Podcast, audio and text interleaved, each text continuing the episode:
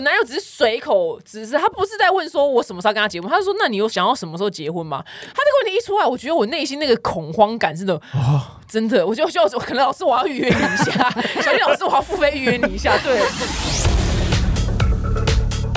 来，呃，有谈恋爱的，或是没谈恋爱、万年单身的，或是在爱情里面总是遇到渣男的，或是你老公不听你的话的这一集一定要听起来。这个呢，是我私生活或者是我的那个公开的频道上最常大力推荐的一个 podcast。那今天呢，来的这个 podcast 的主持人，还有他带了一位老师来到我们现场。那我之前有上过他们开的课，那我觉得受用无穷，点跟大家分享。那我们欢迎就是陆队长，还有小季老师。Hello，表弟表妹，大家好，我又回来了。哎、表姐怎么样？上次我回来怎么是这些问题？怎么这一次又是这些问题？没错，嗨，各位表弟表妹们，第一次见面，大家好。对，我跟你讲，因为有些人可能会说什么，哎、你怎么回答？都是永远都是回答这些问题，不 不是你们都只问这些问题，就你们永远都可能爱情问题可能就这一百题在轮轮回，你知道吗？可能我们到八十岁的时候我们我我们还是在回答。你不要觉得我们没梗，是是因为他们永远都，而且你看以前的台语老歌的情歌，它里面唱的那些苦，跟现在是一样的，完全一样，完全啊一样，一样啊，就是爱不到他，他不见了，他怎么样，就都都都是一样的这样子。那小月老师跟大家介绍一下，就是你是什么样的职业呢？我觉得你职业很酷，好啊，大家好，我是小教师。那我我现在我是一个天赋咨询师。这天赋咨询师到底是什么呢？就是每个人如果说想在生命里面，在工作或职能上啊，去更加了解自己，那透过天赋就可以清楚的清晰。然后另外我也是一个赋能关系师。那什么叫赋能关系师哦？就是说在关系的沟通上，我们到底要怎么沟通，我们的分数会一直加分，而不是减分。它赋予我们能量的这种沟通方式，所以叫做赋能关系师。那我本身也是 NLP 的执行师，所以大家有没有感觉到我就是很多很多的事情都是跟人跟情绪有关，所以我就是想要帮助大家可以快速幸福的一个人，这样子。哦，很明确。我跟你讲，小月老师，你们老公不洗碗，被他这样搞一搞，她老公现在每天都快乐去洗碗，他都我想小小鸡老师都不用煮饭，也不用洗碗，也不用擦地哦。我我最近就发现说，哎、我好像变成生活白痴、哎，连扫帚都不太会用了。好好好好，我跟你讲，我如果哪天结婚之前，我可能要先跟你上个特训课，你知道吗？没问题，来吧来吧出。发美国，这件事我最重要的，教他就是我我什么事都不想做，对，麻烦你帮帮我。那陆队长，好消息要跟我们大家说，对不对？你的书对我这一次登场，带来我十一月刚出版的新书，叫做《好女人的情场攻略：脱单必看的爱情避坑指南》，就是集结我们过去三年做了六百集以上的 podcast 内容，然后我们精选了十三位来宾精华内容收录在这本书中哦。那这本书有没有你觉得最推荐的什么章节呢？OK，这本书呢，我们从讲到呃内在爱情剧本，就是你的潜意识世界，然后到如何撩男啊，如何开发这个男生啊，然后直到分手啊，你要做什么事来修复这个关系，然后直到最后有关于认识自己的等等的内容。那我觉得呢，最关键的其实就是前两章，就是我们提到有关于内在爱情剧本。所以这一次我特别带领小纪老师，他要跟大家来分享什么是内在爱情剧本。这堂课我有去上，我那天花了几个小时上课，那天一整天的大概工作坊七个小时，对嗯，对，非常非常的有没有有没有？觉得脑洞大开？有有，我觉得玄彬或呃所有可能离我不远了，会把它吸来，对，因把它吸来为我们有一个意向图，对不对？玄彬对，那可不可以请小雨老师给我们举一个比较明确的案例是怎么样呢？好啊，那我来举一个还蛮清楚的，比如说像我们有一个案例啊，因为我们在找理想伴侣一定要写清单嘛，那这样才有前进的方向。那他在写清单的时候，他就写了一个写不要负债。好，那我就问他说：“哎、你历任的男友是不是都有负债问题？”然后他说：“哎、小谢老师，你怎么知道？为什么呢？因为我们潜意识哦听不到不要嘛。”大家知道，哦就是很多时候我们都会习惯不要，比如说我不要一个脾气暴躁的啊，然后我不要那个呃很容易生气的啊，或者我不要贫穷啊，类似这样。可是他就一直遇到这样子的人。那为什么？因为潜意识听不到不要，所以我们的听众一定要非常注意哦。你在想你要的事情，到底是正面表述还是负面表述？嗯嗯，那当我问他说：“哎、那你是不是都是遇到负债？”他说：“对。”那我说：“那你原生家庭的状况是什么？”然后就说他的父亲啊，就是都有这种状态，就是一直负债对小时候就是负债嘛。那他讨厌负债的人，对，然后他就一直觉得他很讨厌负债，可是很奇怪，他历任男友都有负债的问题。哇，这就是一个是很像吸引力法则，很恐，但是是负面的吸引对，所以他写了一个负面剧本，但是他不知道这个负面剧本对他的强大的杀伤力。嗯他只知道他不要的嘛。那比如说，我还讲另外一个例子哦，就是我认识一个女生，其实她条件非常的优异，就是很漂亮啊，而且很有气质，工作能力又超好的。可是呢，她就选择一个会家暴她的人。然后结婚一年以后就离婚了。那为什么？我就去了解他的一个背景啊，就发现他从小到大成长的环境，就他的父母就是会一直骂他，就不管他做什么事都不会得到赞美，然后只是会被指出说哪里做不好啊，然后哪里要变得更好，所以他对自己的自我价值啊就会变得很低落。就是说，他做好做对不会被赞美嘛，可是做错就一直被责骂，所以他对于自己的字面评价就全部都是负面。那当他是负面的时候，他内在冰山底下对于自己的感受就是觉得不值得拥有美好，所以很多追求他的男人都非常条件很好。他就挑一个最烂的。对，但是他就挑一个最烂。那一直到我在跟他一对一咨询的时候，他才终于理解说：“哦，小纪老师，我终于知道为什么我都选最烂。但是他选最烂，他也不快乐，他只是忍不住去选最烂。对，因为这才符合他内在的设定。因为他内在设定就是我不够好啊，嗯，所以好的他会觉得他很想逃开。为什么？因为他会觉得不舒服，不符合他内在的设定嘛，频率不对，所以他会觉得说：哎、这样子我配不上他、啊，我怎么能够跟他可以在同一个环境？但是那个条件差的反而会让他觉得舒服。因为符合他内在自己不够好的这种设定，哦，我原来哇，这真的是很很深奥诶，这个。对，所以我们不知不觉都是透过这个潜意识，我们在演自己的剧本，有的时候我们自己都不知道。哎、我是不是因为从小看太多豪门婚姻，非常的那个恐怖，然后那个豪门的男生富二代一定肯定外遇，所以我从来没有跟富二代约会过。有可能哦，有可能、哦，因为我每次在跟朋友里面想说，哎、为什么我们都没有遇到有钱人来跟我们，连暧昧都没有，你知道吗？我觉得可能是我写的这个剧本，因为你潜意识就是排斥啊我。排斥富二代，嗯，我我觉得有可能、有可能欸对，因为那天我们才在想说，到底是为什么会没有。然后想说哎自己赚钱也没有关系，只是内心就是会飘过一个问号。那你今天解答我的疑惑了，对我可能看太多这方面的新闻。那那个陆队长要问你一下，你这本呃，其实你平常呢是在办快速约会嘛？对我过去已经办十年了，来这假日。我那个戏骨的那一场如何？我跟你讲，戏骨的那个 waiting list 等候名单啊，自从我几个月前几个月前，因为他上了我的节目，然后我跟你讲，现在等候名单已经来到了八百二十五人，我已经我已经放弃这件事，因为因为我每个月只能办一两场，一场大概戏骨之后，我只能办一场，我只能消化这个十二个女生，所以我认为这已经升级到这个国安问题了，已经不是我一个人可以，我一个人没有办法改需变这要请蔡总统来 对。对对，我们我们下期可能要访问这个蔡总统，能不能把这个这个已经是国安问题，不是我陆队长一个人可以改变的啦，这太多了。因为已经八百多人，八百多人在等呢。我们真的要派蔡总统包机包两台飞机送，送过去了有。八百多个台湾工程师吗？有吗？总我数？我不知道，我没有做过研究，但是我每个月只能生出十二个，哦，这么少？但是有八百多个台湾女生，特别都是表妹们都在等候。哎、我是为了这个真的上主计处查台湾人口，台湾的男生真的比女生少二十万人。哇，哦是真的，所以我因为好像是奇怪没道理，到底为什么女生那么多单身，找多男生是真的少，这人口有点小失衡，嗯，所以真的要向外发展。我我觉得你要不要开拓一些别的人种啊？就是亚洲市场，亚你说那。个 Dwight Howard 这种对对，都可以，都可以。魔兽，魔兽吗因为？反正整个戏骨一定还有啊就是黑人、白人、印度人。那我们要赶快这个征招更多那个 NBA 退休的球对星来，我觉得台湾，你现在不是缺女生，是缺男生。真的。对你加油好不好？要各个不一样人种啦，我觉得现在都对走对对国际化 international 嘛，而且我们台湾女生那么优秀，大家都会讲英文，所以这个我觉得是没问题的。我觉得可以。那因为嗯你长期办快速约会嘛，然后据说你有观察到，就是有些人他没有办法成功快速脱单的特质。对据说你有整理出来一个清单，是不是？哦，我整理出来一个清单，特别今天来这个跟表表弟表妹来分享，好可怕？什么？总共有几个啊？呃总共我有整理到十个，我们我们今天录得完吗？可以可以，我们一个人来讲，我们。快速快速讲好。第一个呢，就是对爱情市场有一个错误的认知，他对成功和失败有错误的认知。举例来说，他可能第一次去相亲，然后这个男生可能就不喜欢他了。他就觉得他这一生毁了，没有下一个姻缘了，或者他一次的失恋，他就觉得啊，我这辈子再也不会成功了。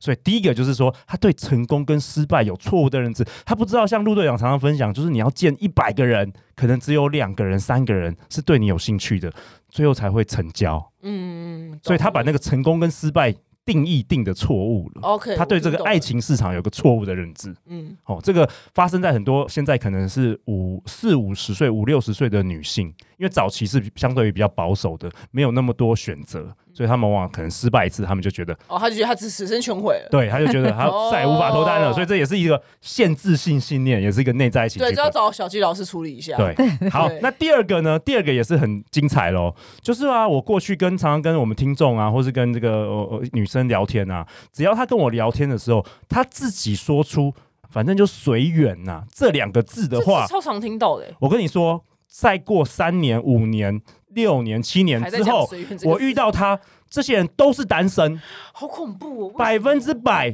只要他主动讲出“随缘”这两个字，代表他把这件事交托给宇宙，他自己不想付出任何努力。哦，所以真的很准哦。我他只要讲过那个字，我预测就是三年后我遇到他，他还是单身。哇，好像是无法脱单因为我从来没有讲说对男朋友你不会自己主动讲这句话，随缘，我没有，讲随缘，我说我就是想要交男友啊，我都这样讲 没。错没错，主这样比较好，这样比较动好。嗯，这些讲随缘的人，他是真心的在随缘吧？对啊他还是在过随了？没有，我觉得他自己会讲出来，表示他他他是认真，就是想要随缘。所以那但是这个缘却没有从天而降当然不会啊，哦。我们要中乐透也要出门巷口买买一张乐透 买一张乐透吧。OK，懂懂懂。那第三点呢？OK，第三点呢是有一次啊，有一个听众他写信来，他跟我说：“陆队长，我听了你的 Podcast 节目《好女人情感攻略》，听了好久，我好想谈恋爱哦，但是我没有手。”你说真的没有手吗？他真的没有手，他小时候就是在可能在妈妈的面工厂嗯，切掉了。不小心被切掉了。OK，所以就是有一些身体的残疾，也是会比较难脱单。这时候我就要推荐你一个人叫以武扬匡，对，负面案，超级负面案是例，励志，超级励志。对，他听说他百人斩，他都还能他劈腿没手跟偷吃，对对啊，所以其实这个所以你推荐他，你真的推荐他以武扬匡吗？没有啦。我是说这个，因为我们就一般人都已经不容易脱单的，何况是身体有一些残疾的，所以这确实也是我发现有个族群比较难脱单。呃，但是是因为他判定自己这样难脱单，所以他就真的难脱单吧这个我不不确定，？OK，对，也有可能那个族群的人口会比较少，或者是怎么样。没有，我觉得你就要去。这位听众，如果你有幸听到我的，你就多看以武扬匡。对对，还有美国有一个人，他立刻对你也知道，一个胡哲，蛮帅的，对对，他也是一个非常成功的案例。但他是好的啦，他没有像以武扬光那样。他是澳洲人，对。OK，对对对牧师嘛，牧师，他他很厉害，他娶了一个超级漂亮的美日混血还生了四个小孩。对，他是他是没手又没有脚，只有一个小拇指而已。哎对，所以小纪老师有时候真的是内在的限制性信念，对不对？对，因为他其实你在听他演讲，他很厉害，他是全球最厉害的演说家。对，一场演说可能几十万人在排队这样，但是他内在的那个世界啊，你就会感觉他非非常丰盛，然后他觉得自己很幸福，然后就充满了那种兴趣、呃阳光啊、热情啊，所以他能够吸引到那个太太，真的超级美丽的，他他也真的很正哎。对，很漂亮，而且是第一眼就爱上了，那叫什么啊？那个叫一见钟情。对对，嗯被他吸引的。所以这位听众，我希望呃，因为阳光你可能先不用看，对，你就先看美国那一位这样子。干尼克，对，嗯那下一个呢？好，下一个呢是很多独生子、独生女啊，嗯他觉得自己如果娶了老婆或是嫁出去之后，他爸妈就没有人照顾了，所以他潜意识里会故意就是没办法没有脱单，为了要照顾他爸爸哦，妈妈很孝顺哎。对他是，这个也我常常看到这种案例。小纪老师不知道有没有常常看到这种案例？嗯，这我真的不知道。其实那个真的是解一下就好了，懂，因为他他可以以有另外一个人来帮忙他的父母变得更好啊，照顾多一对父母啊，对不对？OK OK 懂。那还剩下一点呢？好，那第五点呢，就是原生家庭父母亲常常吵架甚至离这个就很婚啊这个，听起来就是爸爸理怎么样，对不对？那你从小就觉得说啊，婚姻就是这样，那我干嘛要脱单？我干嘛要走入婚姻？嗯所以这个就是常常见到的。，OK，就是这个听起来就很好懂。对对。那第六点呢，就是觉得自己不够好，自我这价值个我超常，听到的尤其是女生，我觉得也很多哎、小纪老师常常在解这个问题啊。对啊，我在一对一咨询哦，超过六百个案例，百分之八十以上都是这样的问题，就觉得自己不够好，嗯，然后把自己批评的一无是处，这样子。对，因为这很多人问我这个问题，还是以后我就把它导去你那边好了，因为这不是我三言两语能马上。这也是国安问题啦，这我觉得跟我们台湾的教育也有关关系，嗯，就是从小到大你就是父母不给夸奖。对，父母没有肯定，然后在学校也是你八十分，他说：“哎、为什么人家第一名、第二名？那永远在排名。然后你国语不好，他说：“那那人家为什么去补国语？数学不好，嗯反正就是永远都有就是扣分制啦。”我觉得这真的是跟整个社会也有关系，这也是国安问题。OK，没问题。那嗯下一点，第七点是是好，下一点呢是很多女生跟我说，她其实是热爱她的工作，她想要先工作到一个稳定一点，再谈感情。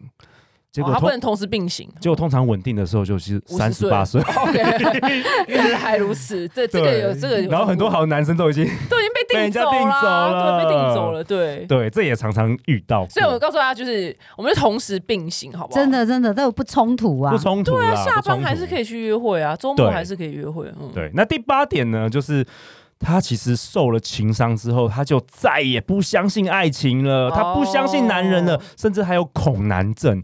因为有些男生呢跟女生分手的时候，他可能会言语的贬低啊，就说：“哎、你再也遇不到像我那么好的人啊，你就是什么呢？”然后他就会受伤，然后就再也不相信爱情了。那这个真的是也是要找小徐老师。今小天谢老师，这这怎么解啊？这怎么？解啊？哦，这很简单，真的一个小时我就解决了，真假的？真的真的。好，没问题。解决无数。OK，没问题，非常期待。那反正我们今天在资讯栏里面呢，我会放上陆队长的 Pocket 跟小叶老师的 Pocket，或呃你们的联络方式应该都会有了。可以可以，我们相关的那个课程，明年的课程全部排的。没问题。那下一点是好，第九点呢？这第九点其实是丹尼表姐贡献给我的。哦，我贡献是什么？表姐说，身旁周遭的人感情好像都不太好，哦，所以对感情就觉得啊好像也没什么盼望了，OK，没问题。是不是？被影响，负面磁哎，场。真的真的，因为我的学生很可爱，我常常就跟他们做咨询嘛，然后咨询完以后，我就说，哎、你去找一个好的范本。然后去想象，因为潜意识是这样，潜意识要有感觉。那有感觉的时候，它就会加强它的吸引力嘛。嗯所以，如果你希望吸引来你想要的幸福，你就要对这个幸福是有感的。所以你要有一个图像啊，或有一个感受啊。然后我就说，哎、你们去找一些想象可以好的范本。然后他们说，老师，我们周围都没有好的范本。对啊，全部离婚，吉赛尔，吉赛尔也跟 Tom Brady 离婚啦，全部离婚啊老婆老公也偷吃啊，所以，所以我才吼，为什么后来我也是。为什么要透过 podcast 啊，然后在我的粉砖上面为什么会开始看一些文章？然后很有意思哦，就是有时候我们有一些社团嘛，然后在社团里面就谈到很多伴侣关系，然后里面全部都是负面，就很多那种金氏媳妇啊故事啊，然后有时候我就会忍不住很想要 PO 一下，我觉得我不是故意晒恩爱，我就觉得说，哎、应该是要有正面的榜样嘛哈，然后让别人来看这样。但是有一次我写了我跟我先生的故事，然后别人就说，哎、那是不是叶配我的啊、叶配你给的爱情因为我正面的故事真的太少听到。你没看最最近最最大的大 S 的新闻，对对这个负面的事情太多，包括名人的，对，所以他都是一直在加深我们这个的印象。没错。不过真的，我觉得很神奇，是我周围的全部都是正面的 还是我下次给你们吃饭啊？可以可以，真的，我周围好多好朋友，他们感情都超好。像我还访问过一对夫妻，结婚二十六年，从来没有吵过架哦。而且我是对夫妻访问以外，还有妈妈跟儿子同时访问。那儿子也二十几岁，儿子跟妈妈感情也超好的，所以他们不是假装出来的，因为儿子跟妈妈的对谈就是完全就像朋友，然后先生跟太太，但是他们又是完全不同属性的人哦，嗯就是一个是非常热情，然后一个是很理智，可是他们夫妻感情还是可以非常好。那他们秘诀他有说吗？有有有，我我在采访里面有五集，哦，五集是不是？好，那等下那五集给我们，我马上传给。贴在资讯栏里对面。对对所以所以真的是新闻媒体就是喜欢报道那个离婚吵架因为这才有流量，大家才喜欢八卦，喜欢看。但是正面的其实都很少报道，所以我觉得还是很多很多美满的婚姻跟爱情，只是说我们要开打开我们眼睛，然后多认识这些人。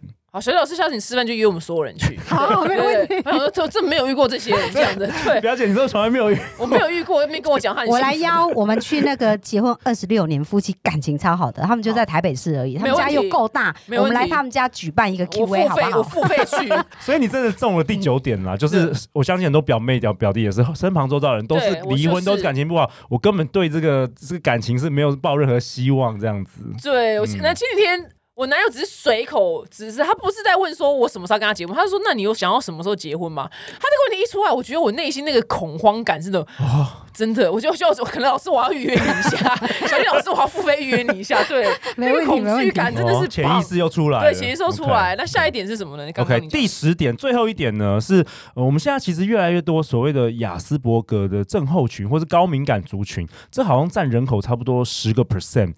那通常这些人呢，他们如果是遇到人的时候，那个焦虑感，或是说对于爱情的这个起起伏伏啊，会那个认知五感啊、触觉啊、是嗅觉啊、听觉啊，这个感知会放很大。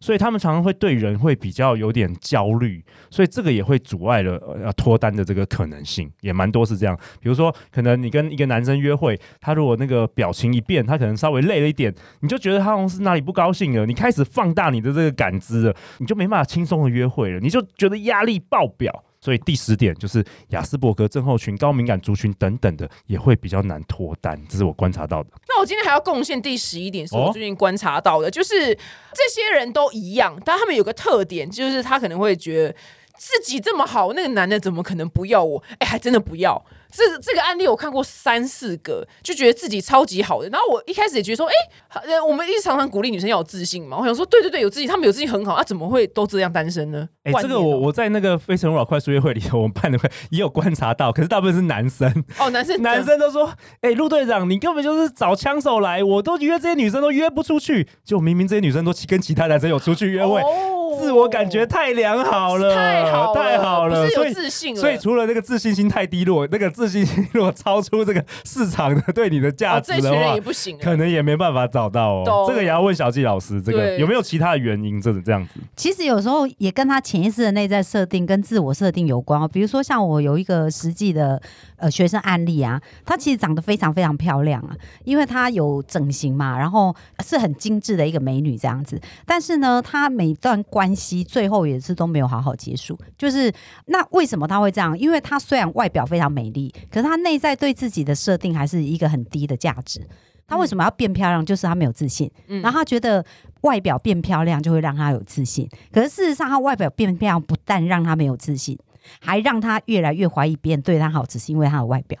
变负面哦的。嗯对对，所以刚刚那个状况，有时候也可能他内在有做了一些错误的信念跟连结的时候，当他没有发现他他所谓的自信呢，我这么好，这个我这么好的感觉是源自于一种美好，还是觉得跟别人比较以后的好？OK，了解。因为如果是有比较的时候，其实对自己的内在还是会有一种匮乏感。哦，他的出发点就是匮乏了。对，但是哦如果我这么好，是因为就觉得自己很可以付出啊，然后觉得自己的存在就是一种美好，这是不同程度的我这么好的感觉。所以真的有时候要看一下他内在的这个设定跟信念到底是什么。OK，了解更深层的问题。那那个今天因为两位在场嘛，我最近刚好遇到一个很棘手的案例。哦，赶快来呃对。解答一下。这个案例呢是，呃，女生的老公其实以前都是正常在工作，就工作也常加班，所以就蛮蛮能吃苦的嘛，因为愿意加班到半夜什么之类。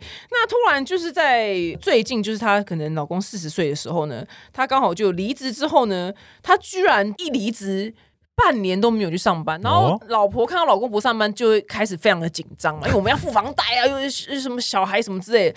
就是她老公说我会找，我会找，我找，就是我会找，但是你都没有看到他在开一零四。那老婆可能会说，那你你到底是会找是什么时候？男生可能会有点不爽，说我就会处理啊，我跟你说你不用担心。然后大家在猜说是不是老公中乐透，但看起来好像也没有。对，那这个到底该怎么办？老公突然不工作了，哎、这个案例我身旁之后也有哎、你讲这个。哦，真的、哦不，过他他们是创业，但老公是创业，但是因为这三年因为疫情就没有什么生意，然后就渐渐的就是每天都待在家里，已经两年了，哇那这该怎么办？所以这个应该是常见的案例哦。好恐怖哦。好啊，那我就来正解一下 好了。好，因为小佳老师自己本身也经历过这样子的阶段啊，哦就是说在我刚结婚没有多久的时候这样子，所以我先跟大家讲哦，就是说他一年哦或半年以上都没有去工作，那其实表示他内在有遇到一些瓶颈或一些问题了，就好像刚刚陆队长讲说，诶，他那朋友已经创业，然后两年到现在都没工作，那通常男生是这样，他们很爱面子吧，所以他表面上假装没事。假装没事什么？他会继续打电动啊、睡觉啊，可能情绪差、摆烂啊，类似做这些事情。可是呢，不代表他不在乎这些事。可是他内在其实对自己可能没有自信或者害怕。好，那我们来想想看，当一个人内在对自己没有自信、害怕的时候，这时候你跟他讲说，你到底什么时候去找工作啊？你这样子，我们家里这么多事情，柴米油盐酱醋茶都要付，那你给他的是压力还是给他支持？压力，因为总不能支持他老公，我支持你躺着没问题，怎么可能？对啊，好，那我来讲一个实际案例啊。这个案例就是我一对好朋友，然后呢，先生他是一个盲人，可是他很认真哦，所以他是用盲人创业。以前有个工作室，然后就是创业存了好几百万，自己的工作室嘛，然后很努力做，就存了好几百万。那有一天，他一个客人是一个很有名的企业家，就跟他讲说：“哎，你要不要开一个比较大的按摩院啊？那我就可以招到我的朋友，然后你也可以帮助更多盲人朋友。”然后他听一听他觉得很有道理，所以他就跟他太太说他想创业，可是做那个盲人按摩院就是规模比较大嘛，就要投资啊，花比较多钱。那他太太就很担心他会失败嘛，所以他太太就阻止他。可是这个先生还是很想做，所以后来呢，先生跟太太讨论，然后先生强烈的争取以后，太太说好，那你就去做这样子。那但是果然过了两三年就失败了，那失败一赔就将近三四百万。就是说，他先生以前所赚的这所有的钱全部都赔掉。好，这时候呢，这个太太当然一开始不是很反对吗？然后现在先生失败啦，那你觉得这个太太她要怎么反应才是对的？所以所以太太是预测正确就对了女生的智慧，对所以就是我叫你不要创业，你又要硬干，结果果然像我说的一样，就是这样子。很多人是不是这样？对可是当如果你是这样对你先生，请问你先生会振作还是更沮丧？我要是我的话，我我我其实是就想说，啊算了，那我要不要自己离婚好了？我自己 fire 了我自己好了。可是这个太太超有智慧，这太太跟她先生说，因为她太太已经说她要争取了，在之前他们就讨论过，所以既然她决定要支持他先生做，就是支持到底。所以当他现在失败的时候，他跟他讲说没关系，你这个过程你已经非常尽力了，而且你已经很努力了，那我们重新再来就好了。哇那不管怎么样，我都会支持你。哇，这很难得欸。那你知道吗？这个先生，因为我是访问这对夫妻，因为他们夫妻感情很好，也是结婚二十几年，也是很少吵架的啦。然后这也是我在访问他们，他们讲出来的一个故事。那这个先生又说，当他太太这样跟他讲，你知道他内在啊，就涌起一一股无限的力量。真的，我觉得男生听了这个，哦，我这一生决定奉献给我的老婆了。对，而且他我所有钱都给她了，我以后成功一定让她享荣华富贵，一定是这样子的。对，所以这个先生就说他在内心就暗暗的下决定说，哎、我一定要更努力，然后我赶快爬起来。所以后来这位先生也是，人家他现在也是买了两栋房子啊，在台北市。然后现在就是又是一个盲人的歌手，就生活其实是是非常好的啦。那所以我觉得很重要，很重要，就是说我们身为女性朋友啊，在我们跟另外一半互动的一个过程当中，其实在他表现虽然没事，因为男人有他洞穴时间。所谓洞穴时间，就是说他不能面对的事情，他也不知道怎么跟你讲。因为当你是很凶的在告诉他下指导棋的时候，或者跟他讲你应该赶快做什么事事情的时候，他只会越缩到他的那个洞穴里面。那在洞穴里面，他不是真的找一个洞穴躲起来，而是他会做一些事，做一些事就是让他是在那里面，在那个世界里面。所以我刚刚讲打电动。因为打电动，他是不是沉浸在自己的世界？然后或者是做一些你看起来很颓废、很沮丧的事。那我讲一下我自己实际的案例，就是我跟我先生，我跟我先生也曾经经历过一段这样的时间。因为我先生小我十二岁，所以刚结婚的时候啊，他那时候人生也是一直在摸索啊，不知道他要做什么。那我这个人就很积极啊，然后非常会规划嘛，所以我就开始帮他看哦，一零四有什么工作啊，然后然后比如说他有什么样的，他在跟他聊，他有一个想法，我已经帮他想好十个步骤啦。然后我的工作经验有很多嘛，所以我就开始帮他想说，诶，可什么资源，什么资源。陆队长，你是男生，你这种感觉怎么样？其实这个是超扣分，男生超讨厌这样，因为我们男生是很吃成就感的动物。所以说，如果女生都帮我做好，我觉得我自己超没价值的，我其实会更颓废，我根本就更不想做任何事，因为哦男生是需要靠自己的力量去夺得猎物的，夺得宝物的，不是靠一个女生帮我夺得，我一点成就感都没有，我也不会感谢这个女人。对所以哦后来还好，后来我就很快调整，嗯因为我大约这样子过了一两个月，我发现他不仅没行动，而且越退。退，嗯，更退，然后我就开始反省啊，我就开始想说，哎，那他真正要的是什么？他之所以不去行动，我那时候静下来想，他内在应该是有他的瓶颈、跟他的恐惧、跟他的害怕，所以我就没有再下指导棋，我就很认真做他的朋友。然后我就跟他讲说，不管你现在做什么，我都可以支持你，你都可以放心的去探索。那我就跟他讲说，那你内在有什么样的感觉，你可以跟我讨论。然后而且有什么觉得不舒服的感觉，我们都可以讨论。那这个是需要耐心，而且需要他会测试你哦，看你是真心还是讲一讲而已。所以头先一两天可能还可以啊，再过一个礼拜，你看他都没动作，你可能快要抓狂了。嗯，不过我们真的要调整，因为就好像你在帮助孩子学习很多事情一样。因为很多人说先生就是你第一个孩子啊，就说你在陪伴他这个过程当中，你要让他成长，然后让让他有机会。所以当他真的感觉到我是想要真心陪伴他，而且我真的接纳他的状态的时候，其实他很快他就可以调整，然后就开始朝他要的路去前进。就好像我们刚刚看到那一对盲人夫妻一样，那个先生呢，他就开始可以设定他下一个目标，继续往前进。可是如果你不放心他，一直要帮他下指导棋，他就会一直处于被你下指导棋的一个状态。他反而他反而会意志哦更消沉。对，然后有一天，他如果根据你的指导期，他成功的时候，他也不会感激你。所以我想要分享三个，就是呃根据刚刚那个对对对三个嗯，可以实际做的事情。第一个，第一个就是说，你要看到他背后，而不是他表面的一个问题。因为对男人而言，失去的这个工作就是成就感很重要嘛，所以他已经失去了他的成就感，所以你要去接纳那个软弱的他。嗯，而不是一直还是希望他变得就是很强壮这样子，所以你能够接纳那个软弱的他，不批评，然后不要去评断他，因为你越评断他，他就越退缩。好，所以这是第一个，你要真的练习去接纳，这是第一个。那第二个呢，就是你要帮助他开始看到自己的优点，每天称赞他一个优点，因为呢，他现在是处于没自信的状况嘛。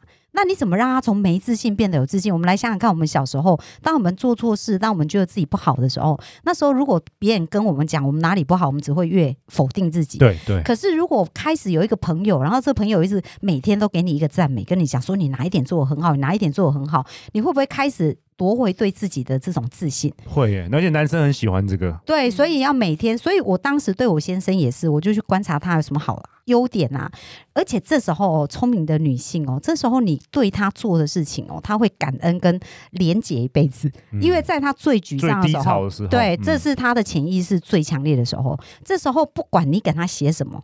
他都会强强的连接在一起，就会变得很紧密。所以，如果你一直给他连接痛苦，比如说一直批评他、一直骂他、一直怎样，他也会在你的脑中就做下这样的连接。但是，如果你是鼓励他、支持他，然后让他看见更好的自己，他看到你就很像看到阳光，然后就很像看到那个有救生艇一样。好、嗯所以第二个就是你要去赞美他。然后帮他练习重新找回自信。那第三个非常非常重要，就是女人你要拿回自己的能力，不要把你的未来寄托在另外一个人身上。因为呢，当你想着靠另外一个人的时候，你的内在就是匮乏的。可是，如果你趁这个时候，你也可以去享受经济独立啊的感觉啊。为什么一定要男人我们才可以过得好？所以这时候我们也要自己能够真正自己可以快乐，然后自己去享受工作那个价值，然后享受这种美好的感觉。所以，当你一方面赞美他，你一方面又在享受你自己人生过得很精彩，他真的会想要来追求你的样子，会自然而然想要成为一个更好的人。哦，因为我觉得女生会这么痛苦，原因是女生喜欢崇拜她的伴侣，然后一个人都飞在家的时候，其实女生那个崇拜开关会被彻底性关掉。对对，对，有一个那个美国那个 Chris Rock，他那个单口喜剧演员，他就说。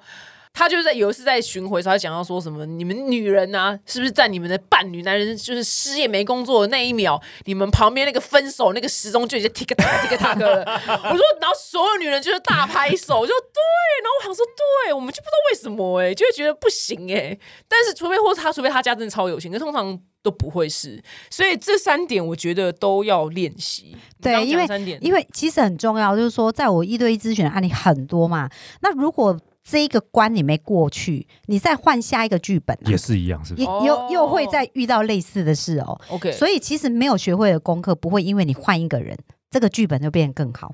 嗯，这句话很重要，嗯。因为因为对，因为在我帮助的一个案例也是女生是女强人啊，然后她的先生的呃工作状态也没有很好，本来他们都要离婚了，他们已经结婚有七年都没有发生性关系，然后太太就是执意要离婚，然后后来太太来找我一对一咨询，因为她有一个孩子，她又不想因为她就是为了孩子没有离婚，可是她又很纠结很痛苦。那后来我跟她咨询过以后啊，也是哦，他们现在婚姻感情关系好的不得了。那先生有改变吗？没有，是太太很多的想法开始改变。那其实太太能力非常好啊，她不见得要一个能力非常好的先生啊。可是她的先生对她其实超好的啊，只是以前她不觉得那个是她要的。可是当她开始重新厘清她真正要的幸福是什么，她现在她先生真的哦，她比如说她感冒或干嘛这，因为她还是很喜欢做女强人啊，因为她喜欢在职场上能够发挥她自己。然后她先生完全可以支持她、啊，而且她先生就是把家里把孩子都照顾得很好，让他可以自由自在做自己，这也未尝不是一件好事啊。哦，原来我觉得小教师讲得很好，因为世界在改变呐、过去、现在女生的男女平权嘛，然后女生的工作能力越来越强，有的时候或许也可以接受。我不知道，就是男生在家里顾小孩啊，然后有 support 当支持者，也是我们现在其实越来越多看到这样的婚姻关系。了解，所以我觉得这是不同层次的这个思考哎、因为如果你卡在同样的一种思考点，你可能永远就会遇到同样的问题。你换了几个男朋友、几个伴侣都一样。对，但是不要过头会变吃软饭，不能过头，不能过头，不会不会，就是其实他们都先生都还是有工作，只是工作没有像、没有像太太那么杰出，但是他们工作之余就会打扫家里啊，做这些事情暖。男暖男，嗯对就是很棒啊，很棒，对对，所以他们不是什么事都不做的。啊，那 OK，那 OK，那这样子我就可以安心了。想说吃软饭，我也是没办法。对，哎，那据说就是你接下来会开很多很厉害的课程哦。对啊，因为我们好女人情感攻略每个月都有不同的主题的单元课程。那我们在二零二三年的二月有邀请到今天的小纪老师，为我们大家大家带来一场线上讲座《爱情吸引力法则：种出我的理想伴侣》哦，这是一个九十分钟的，会探讨很多有关于潜意识啊、内在爱情剧本等等的。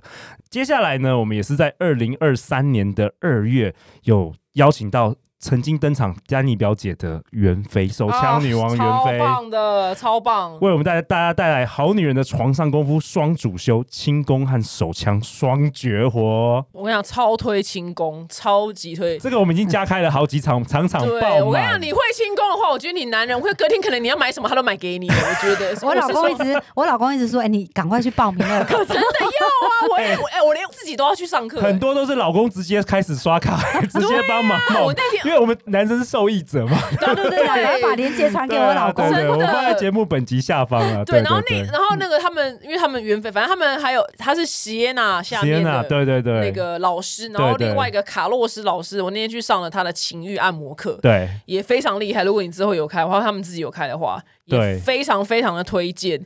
那个你看到真的会大开眼界，我天哪！我觉得我接下来可以呼风唤雨，你知道吗？但是我跟你讲，哎、有一点我也是，到底要怎么样结束比较好？就是我觉得你明年也会遇到什么样的，可能女生会说，那为什么？都是我们女生要做努力，我为什么就是要好像我去学这个去学那个，然后去奉献，然后要得到男人的宠爱？可是其实这个我有点难解释，因为我做这些事情的出发点好像是就是我没有奉献感，其实是为了自己，自己要快自己乐快乐啊啊，对啊，你真心为对方想要付出，但你也得到了快乐，而不是好像很勉强说啊，我又不喜欢，然后我为了要什么，好像讨好一个男人，我觉得那心态就不一样因为。他们就有真的有有人也是这样子对，嗯他就说为什么你总是要叫女生就是改东改西、学东学西的？那为什么我们也都要女生去做，而不是男生去改？那，这这我到底他就会一直遇到要他改的人哦。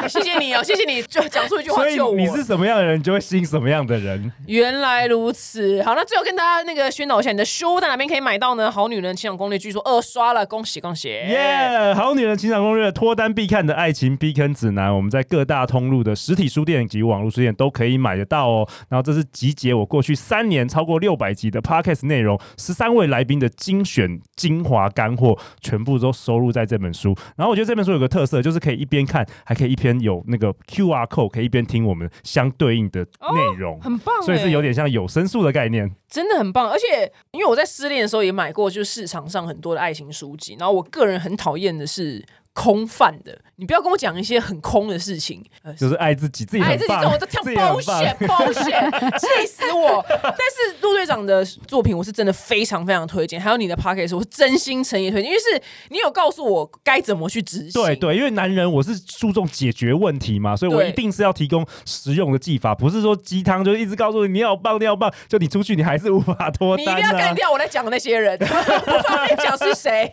你一定要干没有，掉可是。市场上对于鸡汤是很受欢迎的，因为就是说啊，世我喜欢实战世界好糟，哦。但你好好，哦，大家听这个就就会买了，所以市场上对于这种论点是非常能够能够接受。但是陆队长身为一个男人，其实我们注重的是实用解决方法，嗯所以我其实书中提供很多实用的方法。超推大对，推。然后也感谢丹妮表姐为这本书写推荐序啊，对感谢。因为我不小心收到两本，所以我今天在节目里面就抽出一本，然后好就只要留言就可以抽。但是因为它上面写了我的名字，所以你不介意的话，没差啦，应该是但第一面有我的名字啊。那如何抽这本书呢？就只要在我的 FB，对，这是到我的粉丝团下面这一则贴文呢，你知道随便留言跟我聊聊天干嘛呢？就抽出一位哦，好，让我们的好女人可以抽到这一本，然后让你的爱情顺顺利利的。感谢表弟表妹的支持啊，今天非常谢谢两位来我们节目，我们下次见喽，拜拜，拜拜，拜拜。